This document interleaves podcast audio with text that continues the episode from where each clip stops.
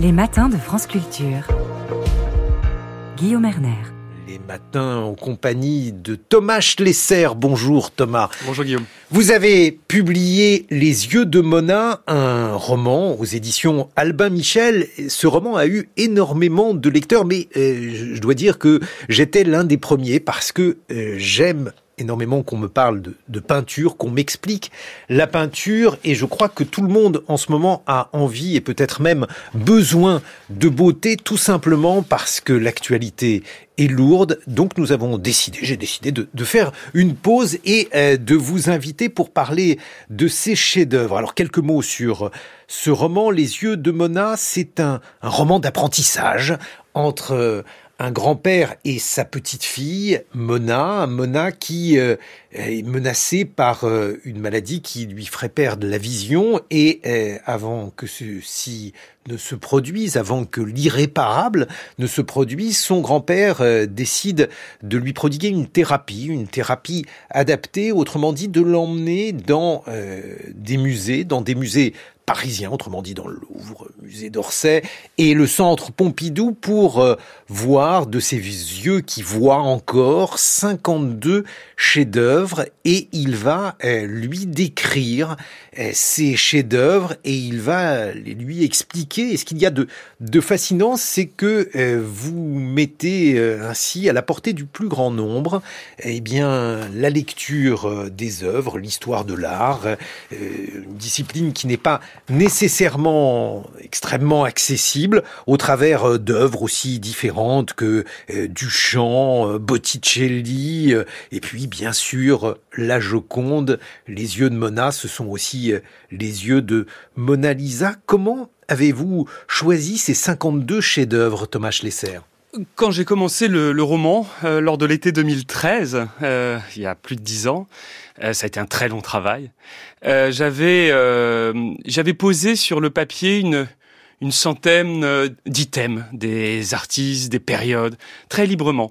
C'était d'ailleurs très ouvert. Il y avait à la fois la préhistoire, le Moyen Âge, euh, l'art extra-occidental. Et puis, au fur et à mesure de l'élaboration du livre, c'est plutôt le personnage Henri qui a fait les choix en fonction euh, des, trames narratives.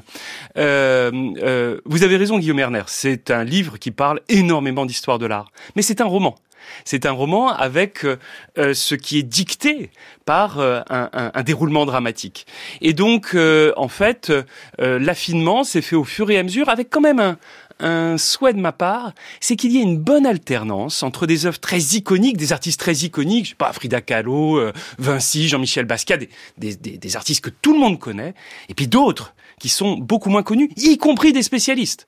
Des gens comme Julia Margaret Cameron, extraordinaire photographe du 19e siècle, euh, Anna Hush euh, et, d'autres encore. Les yeux de, Mona, eh, c'est aussi un roman sur le fait d'apprendre à voir. Est-ce que ça veut dire que eh, finalement nos sens, euh, avec quelque chose d'a priori aussi évident que la vue pour ceux qui voient. Est-ce qu'il faut apprendre à voir, Thomas Schlesser? C'est exactement ce que dit euh, Léonard de Vinci. C'est le saper vedere, le savoir voir, euh, qui est qui est en fait une clé de connaissance du monde. ce n'est pas simplement un ravissement contemplatif et esthétique. C'est une façon d'avoir accès, une, une modélisation de ce qui fait notre univers, de pouvoir mieux l'encoder et le décrypter. savoir voir, c'est savoir comprendre, c'est savoir entendre. Il y a cette phrase que j'adore de Paul Cézanne, qui est à la toute fin du livre. Hein, il faut aller euh, au Louvre par la nature et revenir à la nature par le Louvre. Qu'est-ce que ça signifie? Ça signifie que euh, au fur et à mesure que nous apprenons à regarder le monde environnant, eh bien, nous nous donnons des outils pour mieux regarder les œuvres des musées. Et au fur et à mesure que nous regardons les œuvres des musées, nous voyons mieux le monde. C'est ce qu'on appellerait en physique une boucle de rétroaction positive, hein euh, une symbiose, si vous voulez. Et c'est évidemment tout à fait essentiel. Mais alors, est-ce que ça veut dire que je ne suis pas capable d'apprécier une œuvre pleinement si je n'ai pas appris à regarder? C'est la grande question. Vous avez raison. En fait, euh, je je pense que tout le monde en a fait l'expérience. Euh, avec une œuvre, il y, a un appel. Euh, cet appel fait que, pour des raisons qui sont un peu sensuelles, un peu intellectuelles, on va vers elle. Et puis, il y a des choses que l'on reconnaît, qui nous sont familières, d'autres qui le sont moins. Et va naître un mélange un peu confus entre euh, émotion et intellect. Mais cet appel, eh bien, il va être face à un ensemble qui est plein de trous. C'est-à-dire qu'il y a plein de choses qui nous échappent. Euh, un symbole, euh, le, un mouvement, une, une particularité esthétique, etc., etc. Et là, la connaissance va jouer son rôle. Moi, je ne fais pas partie des gens qui, qui considèrent qu'il y aurait ce... Moi, je pense que c'est un lieu commun toxique d'imaginer qu'il y aurait l'émotion directe, naïve, authentique et pure, et de l'autre côté, l'intellect. Bien sûr que non. C'est une communication permanente entre ces deux aspects de notre être, l'un nourrissant l'autre, l'autre nourrissant l'un, façon absolument simultanée. Moi, j'adore la peinture à la radio et je suis particulièrement amoureux des mots de Daniel Arras. On va l'entendre évoquer la Joconde. Daniel Arras, une grande voix de, de France Culture. Il y a beaucoup de choses qu'on ne voit pas dans le tableau qui pourtant sont là. Hein, si, on a la reproduction à côté de soi ou si on va au musée, on le verra mieux d'ailleurs dans la reproduction qu'au musée, mais eh bien on, va voir euh, par exemple que effectivement la Joconde est assise dans une loggia. Hein, Qu'est-ce que ça veut dire dans une loggia? Ça veut dire qu'il y a des colonnes de part et d'autre. Hein. De part et d'autre de la Joconde, à droite et à gauche, au bord du tableau, Léonard de Vinci a pris la peine de peindre deux colonnes avec la, la base de la colonne et puis le muret euh, qui joint les deux colonnes. Donc elle est dans une loggia, tournant le dos au paysage, et un paysage très très lointain. Bien. Ensuite, elle est assise. Mais où et sur quoi est-elle assise? Elle est assise sur ou dans un fauteuil. Comment le sais-je? Je le sais uniquement parce que le bras gauche de la figure est appuyé, parallèlement au plan de l'image, sur un accoudoir. Mais euh, cet accoudoir est la seule trace du fauteuil. Il n'a pas de dossier par exemple. Bon, il aurait dû peindre un dossier, il n'y a pas de dossier au fauteuil. Donc, étrange. Ensuite, euh, le paysage à l'arrière-plan. Le paysage à l'arrière-plan, est étrange, effectivement, puisque euh, c'est un paysage qui est fait uniquement de rochers, de terre et d'eau. Le grand-père de Mona lui explique, comme Daniel Arras vient de faire, vient de le faire, la Joconde Qu'est-ce qu'il y a à voir dans la Joconde? Il y a une forme de, de tristesse, de mélancolie, dit-il euh, Thomas Schlesser. Oui, qui est en particulier, particulièrement dû au fait aussi que les, les vernis ayant euh, vieilli, euh, il y a cette espèce de, de, voile qui a recouvert la Joconde. Théophile Gautier, dès le 19e siècle, le remarquait. Il disait sans doute la Joconde, si on la nettoyait, eh bien, les bleus réapparaîtraient, mais ce ne serait plus tout à fait la Joconde. Dès le 19e siècle, il y avait cette conscience. mais ce qui, ce qui est extraordinaire avec ce tableau, tellement iconique qu'on a du mal à le voir. C'est en effet ce, ce contraste entre cet euh, arrière-plan qui est quasiment fantastique, avec euh, cette vibration du, du monde euh, dans une atmosphère aux limites de la désolation et du désertique, et ce sourire tellement infime, tellement discret, qui est une invitation à, à, sourire à la vie. Il y a chez Léonard de Vinci euh, l'ambition de l'imitation réflexe de la part du regardeur, c'est-à-dire euh, eh bien de, de se mettre au diapason de ce modèle énigmatique et exceptionnel qu'est la Joconde. Donc le message qui se dégage de cette œuvre, c'est un message qui peut sembler un peu mélancolique, mais qui est aussi très positif. Euh, Alain dirait ce serait un acte, Alain philosophe, hein, un acte politique, un acte citoyen, celui d'éprouver euh, une forme de, de conscience euh, de l'autre et de mobiliser sa volonté pour lui sourire. Pourquoi ce tableau est-il le plus connu, l'un des plus connus au monde? Est-ce mérité, Thomas Schlesser? J'ai absolument aucun doute sur le fait que la Joconde est un chef-d'œuvre parmi les chefs-d'œuvre. Euh, il a à la fois une, une, histoire matérielle tout à fait extraordinaire. Il est, il est, il a été peint par euh, un homme comme il y en a trois, quatre par civilisation. Euh, et, euh, et, et c'est un tableau absolument bouleversant. Mais je le répète, ce qui est très complexe avec la Joconde, c'est que c'est maintenant un tableau que nous avons tellement vu que son destin est de décevoir. Euh, donc j'essaye modestement dans le livre de le réactiver, de le réanimer je ne dis pas que j'y arrive, euh, je ne le sais pas. En tout cas, j'essaye. Mais c'est vrai que c'est plus facile, si vous voulez, de euh, d'activer, de de rendre inflammable euh, une œuvre que l'on que l'on connaît moins, euh, que aujourd'hui de parler de la Joconde. Je vais vous donner un exemple simple. Au Louvre, il y a une acquisition récente d'un tableau d'une d'une femme qui s'appelle Marguerite Girard, qui est l'élève intéressante. Et c'est un tableau absolument remarquable. Et c'est beaucoup plus facile, là évidemment, euh, de, de de mobiliser les émotions et l'intellect de regardeurs qui ont un œil un petit peu plus vierge. Alors, l'une des questions, vous avez en partie répondu à cette question, Thomas Schlesser, mais c'est la question de la transmission. Là, c'est la transmission qui se fait eh, du grand-père à la petite fille. Pourquoi d'ailleurs euh, ne s'agit-il pas euh, de la mère, du père euh, à la... Mais pour une raison simple, c'est qu'il y a entre grands-parents et petits-enfants un lien exceptionnel qui n'existe pas entre parents et enfants. Entre parents et enfants, vous avez un rapport où il y a beaucoup plus de pression, pression des parents sur les enfants et des enfants sur les parents. Moi, je fais partie d'une génération qui a eu la chance de bien connaître ses grands-parents. On est peut-être la première génération à les avoir autant connus. Je les ai adorés. J'ai adoré ma grand-mère, qui m'a en partie élevé. Et, et entre grands-parents et petits-enfants, entre ce grand-père Henri et cette petite fille Mona, il y a une générosité, il y a une liberté, il y a une, largesse qu'il n'y a pas entre parents et enfants et qu'il n'y a pas à l'école.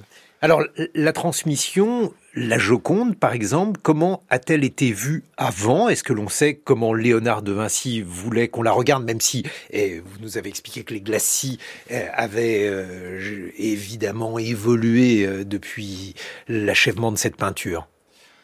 Il est évident que le cadre intime dans lequel on voit une œuvre provoque bien d'autres choses que euh, la, vision collective dans les musées. C'est euh, très difficile de se mettre dans le corps et la position d'un regardeur, mais je renvoie chacun à sa propre expérience chez soi, avec même euh, simplement un poster qu'on peut avoir quand on est adolescent, quelque chose de tout simple, mais dans lequel le rapport quasiment de corps à corps dans, dans un, un, univers beaucoup plus resserré, eh bien permet d'avoir accès sans doute à, beaucoup plus à beaucoup plus de soi-même euh, à travers les œuvres qu'on regarde. C'est vrai, la Joconde est maintenant tellement partagée qu'elle en finit peut-être par être un petit peu diluée, je le reconnais. Ça devait être extraordinaire de pouvoir la regarder dans un cadre euh, intime avec Léonard de Vinci ou François Ier au début du XVIe siècle. Eh bien, on va évoquer d'ailleurs euh, des œuvres euh, moins connues, comme par exemple L'élève intéressante de Marguerite Gérard, c'est à la fin du, du XVIIIe, ou d'autres œuvres connues, des Rembrandt, des Vermeer, avec vous dans une vingtaine de minutes, Thomas Schlesser, Les yeux de Mona, c'est votre roman publié aux éditions Albin Michel. 6h30, 9h, les matins de France Culture. Guillaume Erner. Parenthèse, parenthèse dans cette actualité avec vous, Thomas Schlesser. Vous êtes historien de l'art, directeur de la fondation Artung Bergman à Antibes, professeur à l'école polytechnique et on vous doit un roman, un roman donc de transmission, Les yeux de Mona aux éditions Albin Michel, l'histoire d'une petite fille qui risque peut-être de perdre la vue. Son grand-père décide sous forme donc de thérapie de lui présenter 52 chefs-d'œuvre de l'art occidental. On vient de parler de la guerre dans le biais politique de mon camarade Jean Lémarie. La guerre est un motif euh, de peinture euh, que important, l'historien de l'art, voilà, connaît. Bah, si vous voulez, on a les artistes ont longtemps aimé la guerre. Euh, ils l'ont beaucoup peinte. Il y a, un, moment très étonnant au moment de la Révolution française où où les artistes prennent conscience que euh, encore naguère, c'est-à-dire vraiment jusqu'à la, fin du XVIIIe, il n'y avait pas euh, suffisamment de sujets pour beaucoup d'artistes, et avec l'accélération de l'histoire que représente la Révolution française, comme si l'histoire et l'actualité venaient à, à se confondre, il n'y a plus suffisamment d'artistes pour représenter toutes les guerres, toutes les batailles, tous les conflits euh, qui adviennent avec la, Révolution française. Changement en fait vraiment de, paradigme où euh, c'est comme si euh, l'histoire envahissait le présent. Intéressant aussi de voir comment certains artistes ont traité la guerre avec une mise à distance. Goya, bien sûr, a été parmi les premiers à dénoncer les méfaits de la guerre. Euh, il l'a fait non seulement avec son célèbre 13 des maillots, cette exécution absolument abominable par les troupes de, Napoléon euh, d'Espagnols résistants, euh, donc début 19e. mais il l'a fait aussi, par exemple, avec une nature morte qu'on trouve dans le roman et que le grand-père Henri va présenter à sa petite fille Mona, qui est une œuvre du Louvre, une nature morte bouleversante, où c'est en fait un animal découpé et d'ailleurs dans une goutte de sang eh bien, il y a la signature de Goya, comme si ce, celui-ci avait véritablement euh, fait, corps avec, euh, euh les, horreurs de, son siècle, et, où, en effet, dans, les symboles, dans, quelques symboles que ce soit, peut se nicher ce sentiment de, désarroi total devant le tragique de l'histoire, oui. Ce tragique, il peut avoir aussi la forme d'autres cataclysmes cataclysme écologique en tant qu'historien de l'art. Oui. Vous êtes penché là-dessus, Thomas. Schlesser. Alors, c'est vrai, j'ai beaucoup travaillé sur des questions euh, qui euh, relient euh, euh, arrêt politique, arrêt société. J'ai fait un livre sur sur la censure et la liberté d'expression. J'ai fait également un, un, livre qui s'appelle L'univers sans l'homme en 2016, euh, qui traitait donc de, de la façon dont les artistes projetaient un, un, avenir un peu noir, avec non seulement des anticipations de, de, des désastres environnementaux à venir, mais également des anticipations des, des des effets de l'intelligence artificielle et de la combinaison des deux. Je dois dire que je, je, je dès 2016, je, je, réfléchissais à travers les artistes, à travers les artistes, à ces problématiques. Et euh, si vous voulez, une, une chose euh, est la, la, la, la, prise de conscience de l'importance du vivant dans lesquels je pense les artistes ont joué un rôle énorme, vraiment énorme, parce qu'ils ont euh, matérialisé des grands enjeux de façon intuitive, euh, main dans la main avec des scientifiques ou avec des penseurs. Ils ont vraiment joué un rôle énorme. Maintenant, je vais vous dire une petite chose. Euh, attention à ce nouveau conformisme qui s'installe et qui consiste pour beaucoup d'artistes au fond à s'emparer de la question environnementale parce que euh, euh, on est sûr de pas se tromper. Voilà. Et donc euh, je vous avoue, je vous dis une petite chose personnelle, je commence à avoir une forme de lassitude euh, devant euh, cette cette nouvelle, ce nouveau euh, confort du conformisme de la contestation, qui consiste à dire à chaque fois, bah en fait, on, on va dire que la planète est en danger. oui, je vous le confirme, la planète est en danger, mais Voilà, il n'y a pas besoin de bataillons immenses d'artistes pour le répéter, on le sait. Vous venez de prononcer le, le, mot noir. Le noir est très présent, hélas, dans l'actualité. Et puis, parmi les 52 chefs-d'œuvre qui sont présentés à Mona, et il y en a un euh, qui présente justement une croix noire sur un fond blanc. C'est l'œuvre de Malevich euh, qui est présentée au centre Pompidou, Thomas Schlesser, et une œuvre justement où il est particulièrement utile d'avoir un historien de oui. l'art pour nous apprendre à la voir. Je vais vous dire une première chose. Malevich, c'est extraordinaire. C'est extraordinaire. C'est un artiste fondamental, fabuleux, essentiel. C'est la, pr la, première chose.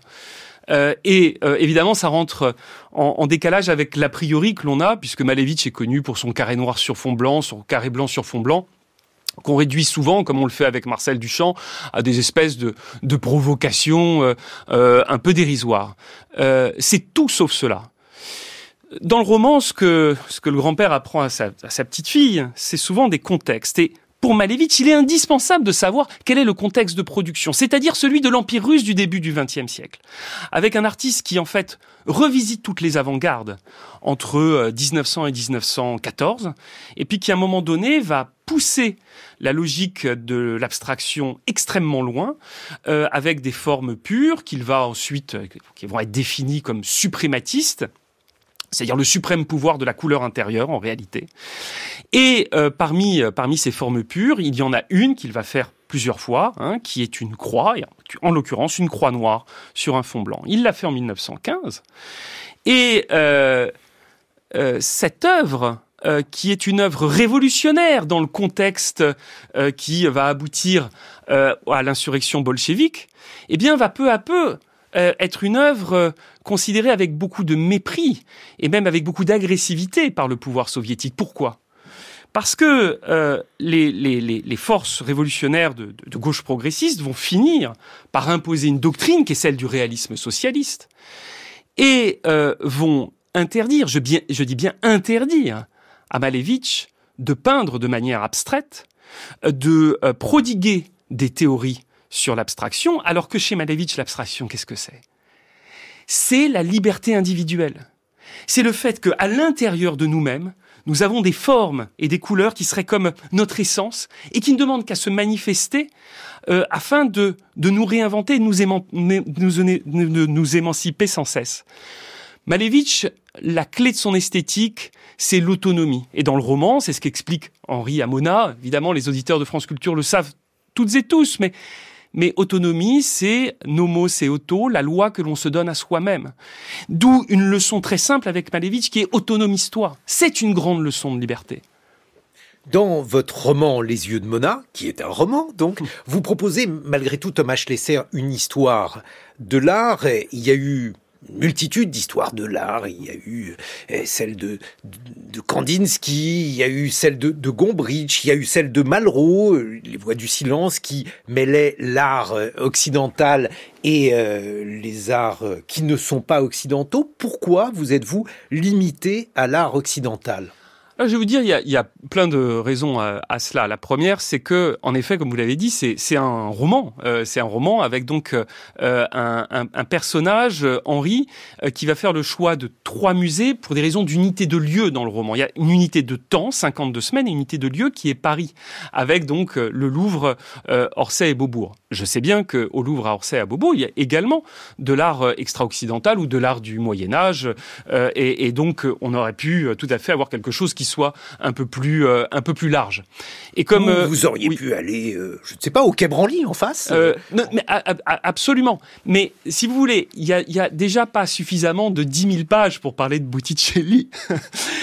C'était impossible dans le cadre d'un roman de de parler de tout. Et surtout, ce que Henri propose comme message permanent à sa petite fille, c'est que par le biais de, de ses œuvres, il y a tous les horizons qui doivent s'ouvrir. Et, et, ensuite, ce sera à Mona de s'en emparer si elle le souhaite ou non. Mais il y a déjà tellement, tellement de choses dans le peu d'œuvres qui sont dans ce livre. Il n'y en a que 52 euh, que euh, euh, je crois que le l'ouverture elle est déjà présente. J'ajouterais si vous le permettez Guillaume Erner que le, livre rencontre un euh, une, une attention à, à, à l'étranger. Euh, euh, il, il, en est prévu quelques traductions euh, et, et, et, dans des dans des pays qui sont le Japon, les pays arabes, la Turquie, l'Estonie. oui, je crois qu'on en est à, à 33 traductions. La 33e, c'était. C'est ça. C'est ça. C'est pas pour dire. C'est pas. Non, non, mais je le dis à votre place. voilà, c'est gentil. Non, mais c'est pour vous dire en, en, en ayant eu des, des, pour le coup, des échanges avec les éditeurs et les traducteurs à travers le monde, je me rends compte euh, que euh, euh, cet art qui va donc de, Botticelli à Pierre Soulages, il rencontre un écho universel absolument extraordinaire. Mais justement, est-ce qu'aujourd'hui on pourrait parler euh, d'universel de là, le, fait qu'il n'y ait plus de civilisation en art? Est-ce que c'est quelque chose, vous parliez de soulage, peut-être? Euh, pourrait-on d'ailleurs s'arrêter sur euh, cette peinture que vous présentez, qui est le 52e chef-d'œuvre que va évidemment voir Mona et qu'elle va voir décrit? Alors c'est euh, c'est euh, très émouvant parce que euh, le à chaque fois dans, dans le roman il y a une, petite leçon de vie, un petit précipité philosophique qui accompagne les œuvres. Et à chaque fois c'est un précipité philosophique qui qui échappe à l'histoire de l'art en tant que tel pour ouvrir vraiment sur la vie. J'en sais rien par exemple devant un tableau de Rosa Bonheur ça va être l'animal est ton égal. devant devant Jean-Michel Basquiat sort de l'ombre etc., etc. Et devant Soulage, pour la seule fois du livre, euh, c'est une leçon d'histoire de l'art, mais qui est aussi une leçon de vie, c'est le noir est une couleur, qui était évidemment le grand message de Soulage, et qui euh, annonce peut-être ou non ce que va être le destin de Mona euh, à la fin, aveugle ou pas. Je dirais plusieurs choses sur euh, sur Soulage. Euh, la, la première, c'est qu'il a été l'incarnation d'une sorte de de trésor vivant pendant de si longues années. C'était mérité. C'est un artiste d'une d'une d'une radicalité intéressante parce que au fond, il parle à tout le monde avec un principe assez simple. Je suis le peintre du noir. Hein. Soulage n'a pas fait d'ailleurs du tout que cela, mais mais euh, on, on en a une représentation assez directe. La deuxième chose, c'est que euh, les œuvres de Soulage sont l'exemple même de la surabondance de détails et de nuances qu'on peut trouver dans un dispositif dont on croit euh, qu'il euh, qu'il en manque. On se dit tout de suite devant un tableau de Jérôme Bosch que ça va fourmiller de détails et de symboles. En revanche, devant une œuvre abstraite, on peut avoir le, la sensation que c'est très aride. Euh, et en réalité, avec un soulage, c'est très facile de faire l'expérience de, de, ces, de, ces, effets de luminescence, de scintillement, euh, de matière. Euh, et, et, donc, c'est une clé d'entrée formidable pour comprendre la, la complexité et toute la richesse de l'art abstrait. Et puis la dernière chose, c'est ce qui se passe dans le roman c'est que le noir est un formidable moteur à projection, à fantasme, c'est-à-dire à, comme disait Caspar David Friedrich, à fermer l'œil du corps pour ouvrir l'œil de l'esprit. Et dans la dernière leçon, c'est Mona qui prend les rênes et qui va expliquer à Henri en somme devant un Pierre Soulages tout ce qu'elle y voit des leçons de l'histoire de l'art passé. Car, je le précise, ce roman ouvre sur le moderne et le contemporain à l'aune de l'art ancien, ce qui permet, je pense, pour ceux qui sont moins familiers avec cette euh, période plus récente, euh, de, la connaître euh, beaucoup plus facilement, de façon plus accessible. Mais alors, justement, parce que c'est ça qui est intéressant, et il y a une cassure dans le roman qui arrive probablement au 35e ou au 36e chapitre, autrement dit, là où, vous commencez à, parler de, Kandinsky ou de Duchamp, et des moments où finalement l'art ne peut plus être séparé de son contexte. Est-ce que c'est un ajout ou est-ce que c'est une perte, Thomas Schlesser? C'est alors, si vous permettez, Guillaume Erner, euh, l'art ne peut pas être séparé de son contexte non plus quand vous voyez des, des, des Christ en croix. C'est impossible. Pensez à une chose toute simple.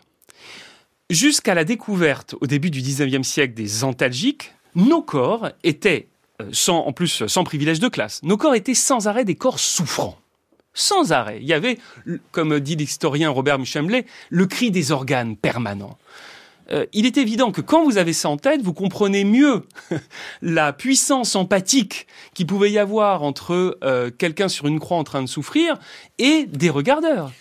Euh, et donc, euh, c'est le cas également euh, pour l'art moderne et contemporain, mais c'était déjà le cas. Ouais, à, une nuance près quand même. Vous, vous, racontez cette anecdote lorsque l'oiseau dans l'espace de, de Brancusi a été expédié par avion. Eh bien, le douanier s'est dit que ça n'était pas une sculpture et qu'il fallait le, le, taxer comme une marchandise. Si j'envoie un manet par l'avion, le douanier n'aura absolument aucun doute sur le fait qu'il s'agit d'une peinture. C'est ça en fait le besoin de contexte. Mais détrompez-vous, c'est pas tout à fait vrai ce que vous dites. Euh, euh, pour les impressionnistes, en 1875, je parle pas de la première exposition impressionniste 74, euh, au moment où il y a eu une vente aux enchères à Drouot, pendant que les artistes étaient vivants, hein, euh, du public s'est pressé dans la salle pour pourrir, pour pourrir les enchères afin de euh, d'empêcher la reconnaissance de ces tableaux comme œuvres d'art. On connaît quantité de caricatures qui montrent à quel point les impressionnistes ont été euh, déconsidérés euh, dans leur statut même d'artiste. Donc je, je, vous assure, je comprends ce que vous dites, hein, je, je, je, pousse le bouchon un peu loin, mais je vous assure que ça ne date pas du XXe siècle. C'est ça que je veux vous dire. Bon, alors, et, mettons, mettons ça de côté. Et simplement, Guillaume Werner, pour préciser, par ailleurs, euh, Brancusi a fini par gagner son procès hein, contre euh, les États-Unis qui ont reconnu juridiquement l'oiseau dans l'espace comme une œuvre d'art à part entière. Bon, alors je reformule dans ce cas-là ma question et euh, je vais vous demander euh, brutalement qu'est-ce qui s'est passé avec euh, Kandinsky ou avec Duchamp pour qu'il y ait une telle cassure finalement dans cette liste de chefs-d'œuvre que vous proposez?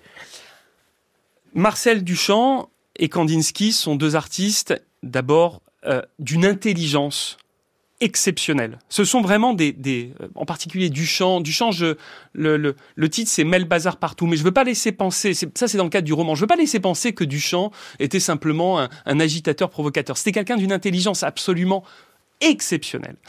Et euh, leur démarche, euh, qui est à la fois mystique et intellectuelle chez Kandinsky, qui est plus intellectuelle, voire scientifique chez Marcel Duchamp, consiste à dire qu'au fond, l'art peut s'emparer de tous les domaines de la vie, de tous les domaines de la vie, euh, et, euh, et que euh, il faut casser la rupture entre ce qui est de l'ordre de la représentation et de ce qui est de l'ordre de notre de notre vie en commun, euh, que on, on va pouvoir réinventer la vie à travers l'art. Alors attention parce que ça, ça peut donner le pire ça peut donner le pire. Politiquement, ça peut être redoutable. Réinventer artistiquement la vie, euh, c'est aussi une ambition qu'on trouve dans les dictatures, qu'on trouve dans le nazisme. Vous comprenez?